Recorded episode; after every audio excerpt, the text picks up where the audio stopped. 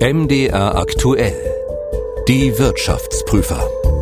Hallo und herzlich willkommen zum Podcast Die Wirtschaftsprüfer Folge 8.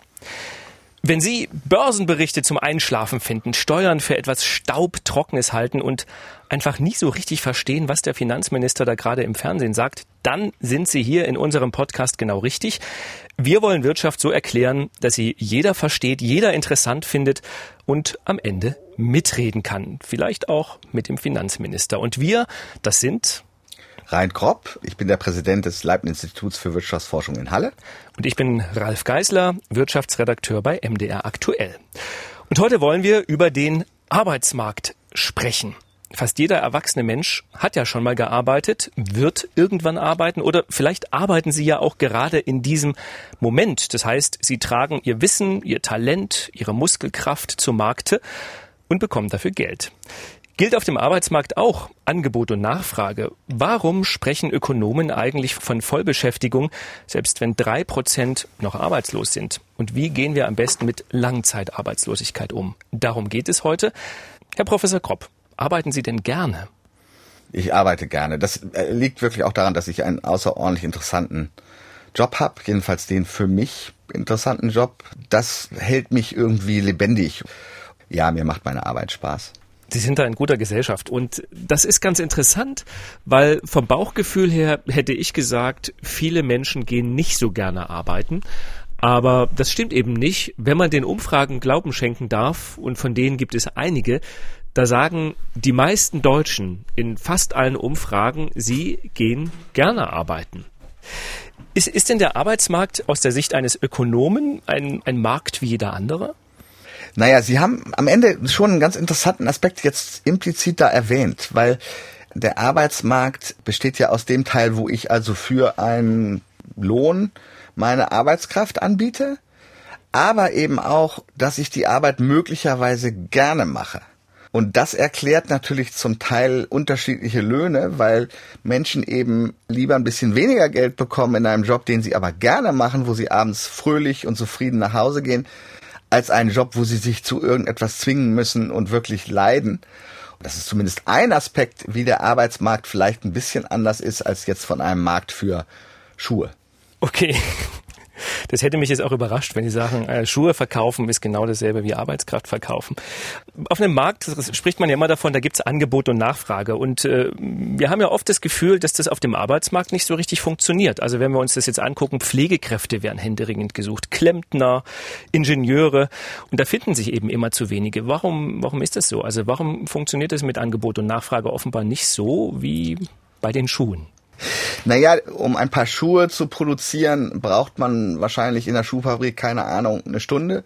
Um einen Lehrer oder einen Klempner zu produzieren, in Anführungsstrichen, braucht man mehrere Jahre. Und das heißt, es kann da so Verwerfungen geben, einfach dadurch, dass es eine Phase gibt, in der ganz viele in einem Beruf zur Verfügung stehen. Deswegen steht überall in der Zeitung, wir haben eine Lehrerschwemme zum Beispiel.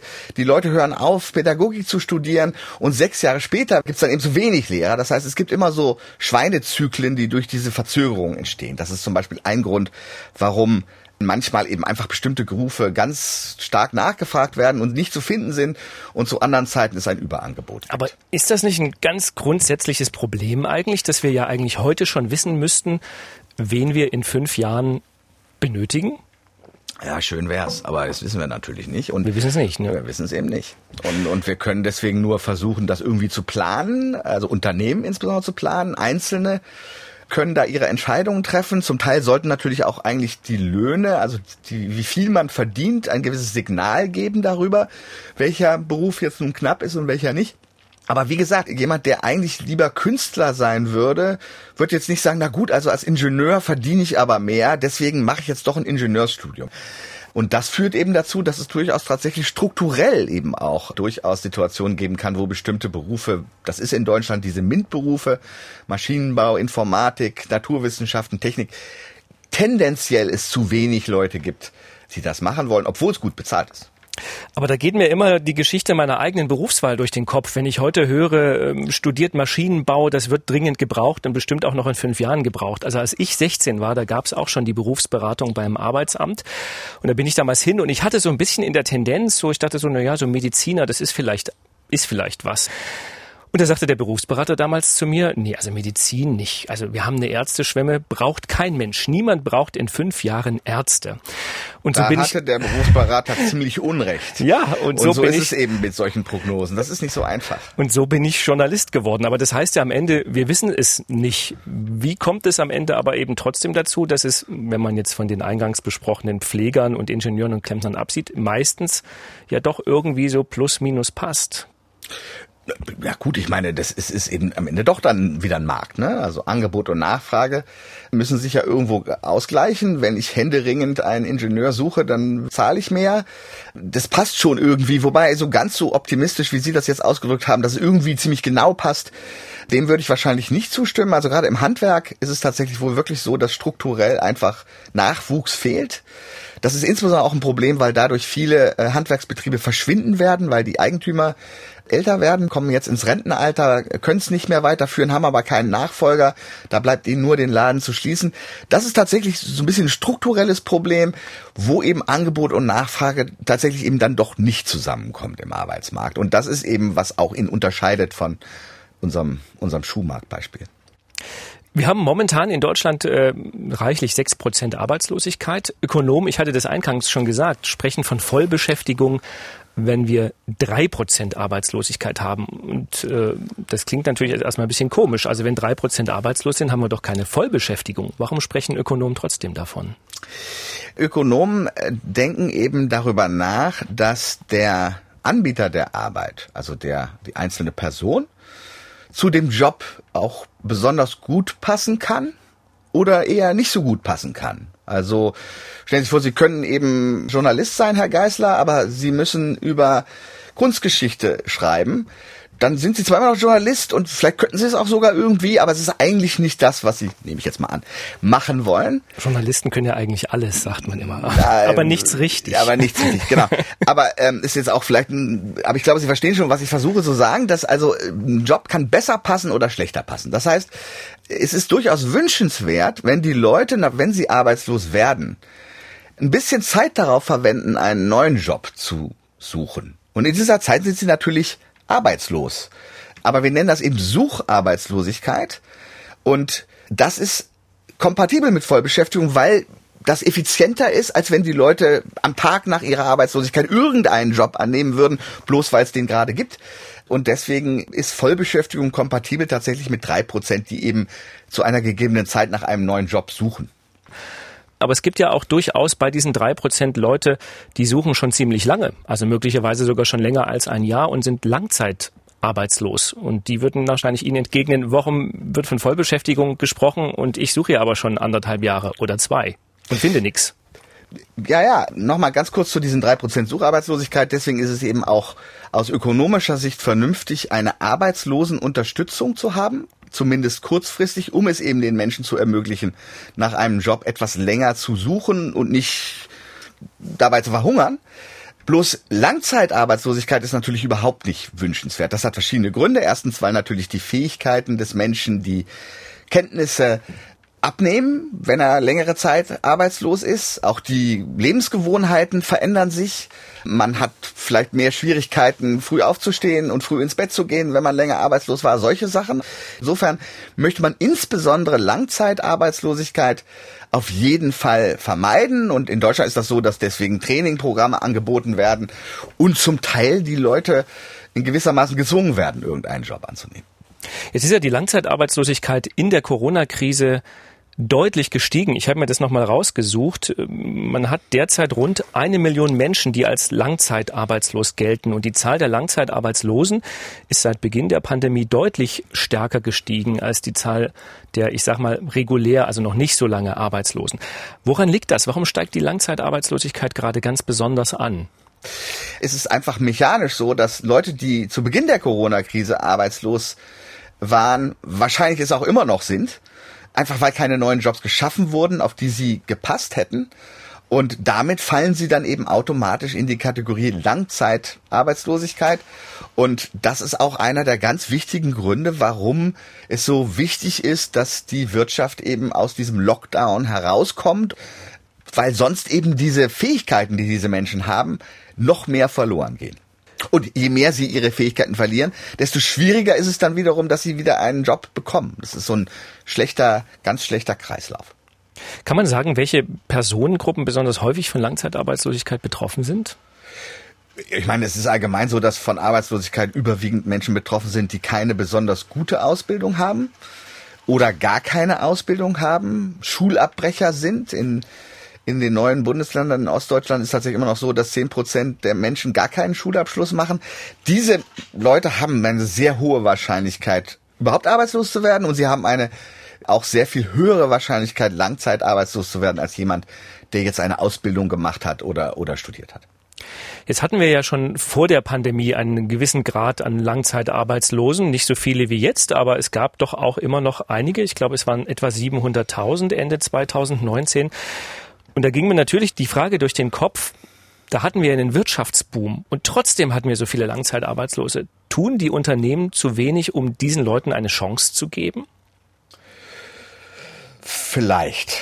Ich glaube, dass äh, wir wahrscheinlich nicht ganz vermeiden können, dass es einige Leute gibt, die einfach aus dem Arbeitsmarkt ausscheiden, aus welchen Gründen auch immer. In Deutschland tut der Staat allerdings oder versucht es zumindest eine ganze Menge dafür, dass es solche Langzeitarbeitslosen nicht gibt, insbesondere eben durch Ausbildungsprogramme, äh, Trainingsprogramme, Umschulungen, Dafür gibt das Arbeitsamt relativ viel Geld aus. Manchmal natürlich sind diese Umschulungen dann auch nicht sinnvoll, weil der Staat natürlich auch nicht so genau weiß, wo jetzt die Arbeitskräfte dann in der Zukunft nachgefragt werden. sind also wieder bei der ersten Frage, die wir da diskutiert haben.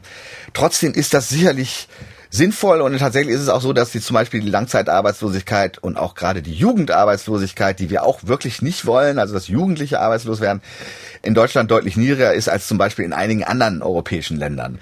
Wir versuchen das schon zu drücken, aber ganz schaffen wir es nicht. Zum Teil einfach auch vielleicht, weil eben der Staat nicht so genau weiß, wo die Arbeitsplätze der Zukunft eigentlich sind in den nächsten Jahren. Ist eine hohe Arbeitslosigkeit eigentlich gut für die Wirtschaft, weil es gibt dann eben viel Konkurrenz und äh, die Leute wollen weniger Löhne haben, um überhaupt einen Job zu bekommen? Sie lachen. ja, ich, naja, es ist so ein bisschen umgekehrt. Also ein, eine hohe Arbeitslosigkeit, ein Zeichen, dass es der Wirtschaft nicht gut geht. Also so warum würde ich es äh, beantworten und nicht andersrum, dass also ja ist ja super, sicher aus Sicht eines eines Arbeitgebers ist es besser, man hat die Auswahl und so weiter, man kann sich die besten aussuchen, aber wahrscheinlich wird es dann wieder ein Problem, wenn man seine Produkte verkaufen will, wenn viele Leute arbeitslos sind, weil das auch heißt, dass die Wirtschaft wahrscheinlich nicht wächst, negativ eine Rezession da ist. Insofern insgesamt nein, es ist eindeutig ein schlechtes Zeichen für die Wirtschaft, wenn viele Leute arbeitslos sind und es ist auch schlecht am Ende für die Unternehmen. Obwohl die Arbeitskräfte dann sagen können, haha, ich bin ja jemand, der ein knappes Gut zu bieten hat und ich mach's nur für so und so viel Geld mindestens. Also ich meine, das ist eine interessante Frage. Einer der Sachen, die vielleicht den Arbeitsmarkt nochmal unterscheidet, um auf diesen Punkt nochmal zurückzukommen von dem Markt für Schuhe, ist, dass da ja so ein bisschen zwei Personen, Parteien zusammenkommen, die nicht so viel voneinander wissen. Also wenn ich einen neuen Mitarbeiter einstelle, dann weiß ich nicht, ob der nicht vielleicht doch faul ist. Also im, im Interview kann er zwar ganz große Dynamik versprühen, aber vielleicht schafft er das nur ein paar Stunden lang. Ich, ich weiß auch nicht, wie gut er wirklich in dem Job ist. Er macht eine Ausbildung haben für den Job. Und der Arbeitnehmer aber genauso. Der weiß auch nicht so genau, was genau ihn in diesem Job erwartet, wie genau ich möglicherweise als Vorgesetzter bin, wie gut es dem Unternehmen eigentlich geht. Und das heißt, das ist so ein gegenseitiges abtasten und das und Es ist wie bei Tinder, man weiß nie genau, was man kriegt. es ist äh, tatsächlich äh, ein bisschen wie bei Tinder wahrscheinlich. Und das macht die ganze Geschichte noch ein bisschen komplizierter.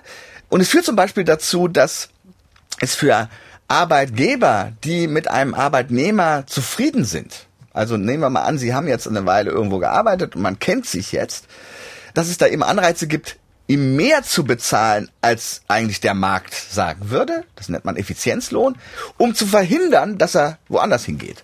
Das heißt, am liebsten hat man so richtig tolle Mitarbeiter und die würde man gerne halten. Und deswegen zahlen tatsächlich in vielen Unternehmen die Arbeitgeber mehr, als sie eigentlich müssten, um solche Leute zu halten. Ich hatte ja eingangs gesagt, dass die Mehrheit der Deutschen gerne arbeitet. Trotzdem gibt es ja dann auch eine Minderheit, die es nicht so gerne tut. Und wir hatten in Deutschland sehr lange ja, gerade an den Zeiten der hohen Arbeitslosigkeit in den späten 90er Jahren, die Diskussion, wie hoch dürfen Sozialleistungen eigentlich sein, damit äh, am Ende die Leute auch sagen, okay, ich nehme jetzt nicht nur das Geld des Staates, sondern ich bin jetzt eben auch bereit, eine Arbeit aufzunehmen. Gibt es da irgendeine volkswirtschaftliche Erkenntnis, dass man sagt, das darf maximal so und so viel Geld vom Staat geben, alles, was drüber liegt, da gehen die Leute dann eben einfach nicht mehr arbeiten, zumindest die, die sagen, ich arbeite prinzipiell nicht so gerne?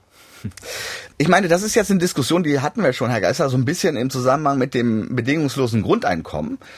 Solange man irgendwelche Sozialleistungen zahlt, besteht immer der Anreiz, nicht zu arbeiten, einfach weil man natürlich diese Vorteile der Sozialhilfe und so weiter verliert oder Hartz IV und möglicherweise dann eben gar nicht mehr so viel mehr verdient, aber arbeiten muss. Und dieses Problem besteht immer, das lässt sich nicht ganz vermeiden. Das heißt, in Deutschland gibt es bestimmte Jobs nicht. Ein Beispiel ist in Amerika, wenn Sie da einkaufen gehen, im Lebensmittelladen, dann steht an der Kasse einer separate Person von der Kassiererin und packt ihnen ihre Lebensmittel in Beutel ein und trägt die dann auch sogar noch zum Auto. So. Das gibt es in Deutschland nicht. Das liegt daran, weil das einfach natürlich ein sehr unproduktiver Job ist, der nur sehr schlecht bezahlt ist. Das lohnt sich in Deutschland nicht für Leute, einfach weil die Sozialleistungen viel großzügiger sind. Aber trotzdem nochmal die Nachfrage. Also gibt es sowas, dass man sagen kann, die Sozialleistungen dürfen maximal so und so viel Prozent des durchschnittlichen Einkommens betragen? Sonst haben wir eine große Anzahl an Leuten, die sagen, ich arbeite lieber gar nicht? Nee, kann man so nicht ausrechnen kann man nicht ausrechnen. Sie sind ja ohnehin jemand, der sagt, am liebsten wäre Ihnen ein bedingungsloses Grundeinkommen. Sie hatten es schon angedeutet, äh, dass einfach jeder bekommt und dann dann hat man eben Anreize, eine Arbeit aufzunehmen, weil man dieses bedingungslose Grundeinkommen, weil es bedingungslos ist, nicht verliert in dem Moment, wo man einen Job macht. Und das ist besser für den Arbeitsmarkt, ganz bestimmt. Also auch gerade, weil dann eben Menschen Anreize haben, relativ schlecht bezahlte Jobs zu machen, die sie aber eben einfach gerne machen, um sich was, ein bisschen was dazu zu verdienen. Und es würde tatsächlich den Arbeitsmarkt flexibler und effizienter machen, bin ich davon überzeugt. Wer dazu mehr wissen will, den möchte ich an dieser Stelle die erste Folge unseres Podcasts empfehlen. Da haben wir nämlich genau darüber 25 Minuten in etwa, glaube ich, gesprochen, warum ein bedingungsloses Grundeinkommen gerecht wäre. Brauchen wir sowas wie ein Recht auf Arbeit? Ja, ich, ich habe nie so richtig verstanden, was das eigentlich heißt. Also einfach deshalb, weil ein Recht auf Arbeit impliziert für mich, dass ich irgendeinen Job auch annehmen muss, der mir angeboten wird. Oder es würde wirklich dazu führen, dass man Leute in Arbeit zwingt. Also die müssen ja dann irgendeinen Job annehmen. Das heißt ja nicht Zwang auf Arbeit, das heißt Recht auf Arbeit. naja gut, aber was heißt das dann? Na gut, ich, ich glaube, der Gedanke dahinter ist, dass jeder, der eine Tätigkeit ausüben will oder was machen will, ein Angebot bekommt und wenn er das nicht von der freien Wirtschaft erhält, der Staat ihn eben sagt, keine Ahnung, wir wollen hier eine Grünfläche neu gestalten, dann kannst du eben da mitmachen. Genau, und wenn er dann nicht Grünflächen gestalten will, sondern er möchte aber gerne sonst was anderes machen, dann gibt das ein Problem. Also ich, ich muss sagen, ich, ich halte das für ein, ein nicht wirklich durchsetzbares und operatives Grundrecht, das Recht auf Arbeit, deswegen sollten wir es lieber weglassen. Ich glaube, also wenn es dazu führen würde, dass sehr viel mehr Leute beim Staat angestellt werden, weil nur der Staat dann diese Jobs anbieten kann, die aber wahrscheinlich nicht besonders produktiv sind, dann würde das insgesamt natürlich zu einer deutlichen Mehrbelastung durch Steuern führen, weil man diese Leute ja bezahlen muss für sehr unproduktive Jobs und insgesamt glaube ich, hätte das eher dann doch sehr starke negative Auswirkungen auf die Entwicklung der Wirtschaft. Okay. Nun greift der Staat ja momentan durchaus auf den Arbeitsmarkt sehr stark ein, nämlich mit dem Mittel der Kurzarbeit, die wir haben durch die Corona-Krise. Vielleicht können Sie erstmal so ein paar Sätze erklären. Was ist eigentlich Kurzarbeit? Kurzarbeit ist einfach, dass wenn ein Unternehmen in einer Krise ist, dass es dann statt Menschen zu entlassen, tatsächlich der Staat den Lohn dieser Menschen übernimmt. Allerdings nicht den vollen Lohn, sondern eben nur zu 60 oder 70 Prozent. In manchen Fällen auch bis zu 80, 90 Prozent, aber generell würde ich sagen 60 bis 70 Prozent. Und die Leute eben ihren Job nicht verlieren, aber gleichzeitig ziemlich wenig oder gar nicht mehr arbeiten. Aber eben das Unternehmen entlastet wird und deswegen möglicherweise auch überlebt. Dieses Wort Kurzarbeit, habe ich gelernt, hat es ja bereits in den englischen Wortschatz gebracht als German Kurzarbeit. Das heißt ja offenbar, das scheint was zu sein, was die Amerikaner und die Briten ganz gut finden. Können wir uns für diese Kurzarbeit, die die Menschen vor der Arbeitslosigkeit bewahrt, in Zeiten einer Krise auf die Schulter klopfen? Oder ist es doch etwas, was am Ende sehr viel Geld kostet und vielleicht doch nicht so viel bringt, weil am Ende der Pandemie die Leute oder die Firmen ihre Leute dann eben doch entlassen müssen? Wenn Sie sie doch entlassen müssten, wäre es tatsächlich schlecht. Also eine Kurzarbeit ist tatsächlich nur etwas für ein Unternehmen, was temporär ein Problem hat. Also für ein Unternehmen, was am Ende keinen Platz mehr am Markt hat, was seine Produkte überhaupt nicht mehr verkaufen kann, ist Kurzarbeit keine besonders sinnvolle Sache. Da, wenn am Ende die Leute doch gefeuert werden, dann hat es nur den Staat sehr viel Geld gekostet und am Ende gar nichts gebracht. Aber gerade für eine Situation wie jetzt Corona oder die Finanzkrise, die wir vor zehn Jahren hatten, wo es eben eine temporäre Krise ist, auch wenn Corona sich im Moment so ein bisschen permanent anfühlt, aber irgendwann wird Corona vorbei sein. Die Hoffnung stirbt zuletzt, Und ja. da ist Kurzarbeit eben eine sehr gute Sache, auch für das Unternehmen. Nämlich dann, wenn es nach der Corona-Krise wieder wächst und wieder Leute braucht. Und bei Kurzarbeit hat es die eingearbeiteten Mitarbeiter, die gut ausgebildeten Mitarbeiter schon, muss sie nicht erst mühsam am Markt suchen, und deswegen führt das dazu, dass Unternehmen sehr viel schneller sich nach einer Krise erholen können. Jetzt machen wir das in Deutschland mit der Kurzarbeit allerdings schon relativ lange. Bin mir jetzt nicht ganz sicher, aber meines Wissens begann es im März, April vergangenen Jahres, wo der Staat das sozusagen anbot, in dieser Pandemie Kurzarbeitergeld zu beantragen. Und jetzt ist ein Jahr rum. Und was mir durch den Kopf ging, ist die Frage, wie lange können wir uns diese Kurzarbeit denn noch leisten? Das ist teuer natürlich. Es ist eigentlich eine Maßnahme vorgesehen für eine kurze Krise, jetzt kurz naja, äh, was ist jetzt kurz? Wenn wir es bis zum Herbst über die Bühne bringen, denke ich mal, kann sich der deutsche Staat sich das leisten. Wenn das jetzt noch fünf Jahre dauern würde, ja, dann wäre es irgendwann nicht mehr das richtige Instrument, um mit dem Arbeitsmarkt umzugehen. Ich möchte mit Ihnen gleich noch über die Zukunft der Arbeit sprechen. Wie wird sich Arbeit verändern durch Maschinen, durch Roboter oder vielleicht auch, weil junge Menschen immer häufiger sagen, ich will nur eine Arbeit machen, die mir auch wirklich Spaß macht. Vorher habe ich aber noch für alle Zuhörer einen kleinen Hinweis auf einen anderen Podcast. Wir machen bei MDR aktuell ja nicht nur die Wirtschaftsprüfer, sondern sehr viele, sehr gute Podcasts und einen, den ich Ihnen an dieser Stelle ans Herz legen möchte, ist der Rechthaber. Ein Podcast für juristische Alltagsfragen. In der aktuellen Folge beleuchtet Anwalt Thomas Kinschewski Streitfragen um die lieben Kleinen. Es geht um Unterhalt für Kinder mit konkreten Beispielen und auch um die Frage, ob der Satz Eltern haften für ihre Kinder, den man ja wirklich an jeder Baustelle sieht, ob der eigentlich wirklich immer stimmt. Hören Sie rein im Podcast Der Rechthaber von MDR aktuell. So, und jetzt sind wir wieder bei den anderen beiden Rechthabern, Professor Reint Kropp und Ralf Geißler, hier bei MDR aktuell im Podcast Die Wirtschaftsprüfer. Herr Professor Kropp, gerade junge Menschen sagen, sie wollen eigentlich nur einen Job machen, der ihnen auch wirklich Spaß macht. Auf was müssen sich da so Unternehmer einstellen? Wird man irgendwann niemanden mehr finden für Tätigkeiten, die vielleicht nicht so viel Spaß machen? Glaube ich nicht. Ich denke, dass es tatsächlich so ist, dass die Leute, was man so gemeinhin als Work-Life-Balance, also die, die Balance zwischen Arbeit und Freizeit, dass da der Fokus der jüngeren Generation tatsächlich mehr auf der Freizeit ist als auf der Arbeit. Also die eher bereit sind, Lohneinbußen in Kauf zu nehmen für einen Job, der ihnen mehr Spaß macht oder wo sie weniger hart arbeiten müssen als vielleicht jetzt die junge Generation vor 30 Jahren. Ich glaube, das ist tatsächlich so. Äh, das ist aber nun nicht unbedingt was Schlechtes. Also ähm, auch da wird sich der Arbeitsmarkt drauf einstellen. Da werden sich dann eben bestimmte Löhne dann verändern. Für bestimmte Arbeiten werden sie steigen müssen, tendenziell. Für andere werden sie dann eher fallen weil man damit durchkommt, als Arbeitgeber weniger zu bezahlen, weil der Job ja nun sowieso trotzdem beliebt ist. Das heißt, wenn Sie sagen, Sie machen Ihren Job gerne, müssen Sie wahrscheinlich demnächst mit einer Gehaltskürzung rechnen. Sagen Sie es sagen Sie es dem Wirtschaftsministerium nicht, dass ich meinen Job gern mache, dann würde ich wahrscheinlich sofort äh, ähm, gekürzt. Ja, Straßenfegen ich, ich, hingegen dürfte demnächst mehr bringen. Ja gut, ich meine, oder Sie finden eben einen Roboter, der die Straßen fegt. Das sind eben diese diese Dinge, die im Arbeitsmarkt dann tatsächlich, wenn man ihn lässt, dann sich so ein bisschen auch von alleine löst. Also da muss der Staat nicht wirklich intervenieren.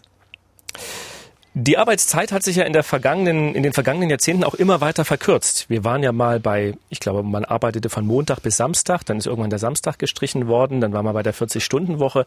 Samstags gehört Papi mir. Genau, das war der berühmte Spruch des DGB. Dann kam man irgendwann auf die 35-Stunden-Woche und jetzt gibt's schon einzelne Forderungen, dass man doch eigentlich auch nur 30 Stunden pro Woche arbeiten sollte. Wo kann das maximal noch hinführen? Ja gut, ich meine, es gibt auch viele Leute, die arbeiten überhaupt nur Teilzeit. Die arbeiten also jetzt schon nur 20 Stunden oder noch weniger.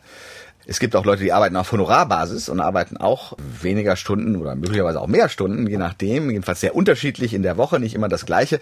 Ich glaube, was wichtig ist, ist, dass der Arbeitsmarkt flexibel ist. Dass also Menschen, die eben nur 30 Stunden arbeiten wollen, das auch können und äh, Leute, die eben mehr arbeiten wollen, das auch können und dass nicht jetzt irgendeine Gewerkschaft oder der Staat vorschreibt, so und so viele Stunden darfst du nur arbeiten und dann musst du deinen Bleistift fallen lassen, das halte ich für ein nicht mehr zeitgemäßes Modell. Aber was ist so schlecht dran, wenn die Gewerkschaft sagt, 30 Stunden, das ist für die Gesundheit der Menschen eigentlich gerade so noch akzeptabel. Bisschen Freizeit muss ja auch sein und das sollte dann idealerweise auch, ich meine, wenn jemand unbedingt mehr will, wird er schon dürfen, aber es sollte doch idealerweise möglichst für viele oder alle gelten. Ich sehe jetzt nicht, dass da tatsächlich eine große Nachfrage besteht, ganz ehrlich gesagt. Also ich habe nicht den Eindruck, dass die Leute der Meinung sind, das größte Problem ist, dass ich jetzt 35 Stunden arbeite und diese fünf Stunden mehr würden jetzt viel verändern. Aus ökonomischer Sicht ist dann immer die Gefahr, dass wir sagen 30 Stunden bei vollem Lohnausgleich, was am Ende einfach nur eine Lohnerhöhung äh, impliziert für die Leute. Das kann eine saftige Lohnerhöhung sein. Also in diesem, in diesem Fall sind es ungefähr 25 Prozent, 20 Prozent. Das werden sich die Unternehmen so ohne weiteres nicht leisten können. Das heißt, die mit dem vollen Lohnausgleich Geschichte funktioniert nicht. Arbeit flexibler zu machen, mehr Homeoffice zu ermöglichen, das ist eine sinnvolle Maßnahme. Möglich wurde die Reduzierung der Arbeitszeiten ja auch, weil wir einfach effizienter geworden sind. Die Deutschen gelten ja ohnehin als ein, wenn man jetzt mal von der Corona-Krisenbewältigung absieht, äh, als ein sehr effizientes äh, Volk. Das liegt natürlich daran, dass wir verstärkt Maschinen und Roboter einsetzen. Nun ist es ja so, dass vielleicht mancher Lagerarbeiter Sorge hat, dass er in wenigen Jahren mit dem Lagerroboter um seine Arbeit kämpfen muss. Geht uns in bestimmten Bereichen die Arbeit irgendwann aus? Das ist ja eine Diskussion, die wir eigentlich so alle 20, 30 Jahre immer wieder neu führen. Also als die Dampfmaschine entwickelt wurde, wurde gesagt, naja, jetzt, jetzt werden alle Arbeiter in Fabriken arbeitslos, weil das ja die Dampfmaschine macht. Als das Internet kam äh, und jetzt mit Robotern, jedes Mal haben wir eigentlich die gleiche Diskussion und zumindest bisher ist es ja nun immer so gewesen, dass technologischer Fortschritt nicht dazu geführt hat, dass Massenarbeitslosigkeit ausgebrochen ist, sondern nur, dass es eben andere Jobs gab. Also bestimmte Jobs. Der Hufschmied, als das Auto eingeführt wurde, hatte keine Zukunft und musste irgendwas anderes machen. Das kann tatsächlich auch für einen Lagerarbeiter gelten im Zuge eines Roboters, der dann da im Lager rumfährt. Das stimmt. Es heißt aber nicht, dass es nicht trotzdem andere interessante Jobs gibt. Und deswegen ist eben auch Weiterbildung und berufsbegleitende Bildung von so entscheidender Bedeutung, um den Leuten es zu ermöglichen, eben dann auch einen anderen Job zu machen. Aber es ist immer so, dass durch technologischen Fortschritt bestimmte Jobs verschwinden, aber eben auch neue Jobs entstehen. Und meist ist es so, dass die neuen Jobs eher höher qualifizierte Jobs sind. Das heißt, es lohnt sich eben einfach in Bildung zu investieren und nicht aufzuhören, in Bildung zu investieren, bloß weil man schon im mittleren Alter ist. Jetzt ähm, klingen Ihre Worte ja eher beruhigend. Also wir werden nicht alle arbeitslos, weil der Roboter uns den Job wegnimmt. Es gab vor acht Jahren mal eine Studie, die hat für sehr viel Aufregung gesorgt von Michael Osborne und Benedict Fry. Und die besagte, fast die Hälfte aller Jobs drohen durch automatisierte Prozesse ersetzt zu werden. Das klingt ja jetzt nicht ganz so optimistisch. Ja, es gibt da natürlich ganz viele Studien dazu und auch Studien, die eben genau das Gegenteil sagen. Äh, ich glaube, das Problem ist mal wieder so ein typisches Problem, dass es hier eben leider um die Zukunft geht und Prognosen, was die Zukunft angeht, sind sehr unsicher. Die Erfahrungen, die wir gesammelt haben in den letzten 100 Jahren, wo, also vorher gab es eigentlich kaum technologischen Fortschritt, aber in den letzten 100 Jahren gab es natürlich sehr viel, 150 Jahren sehr viel technologischen Fortschritt. Da haben wir das nicht festgestellt und es gibt im Moment nicht wirklich überzeugende Argumente, warum der gegenwärtige technologische Fortschritt ganz andere Auswirkungen haben sollte auf den Arbeitsmarkt als jetzt der technologische Fortschritt zuvor. Und insofern denke ich mal, da ist auch Optimismus angebracht.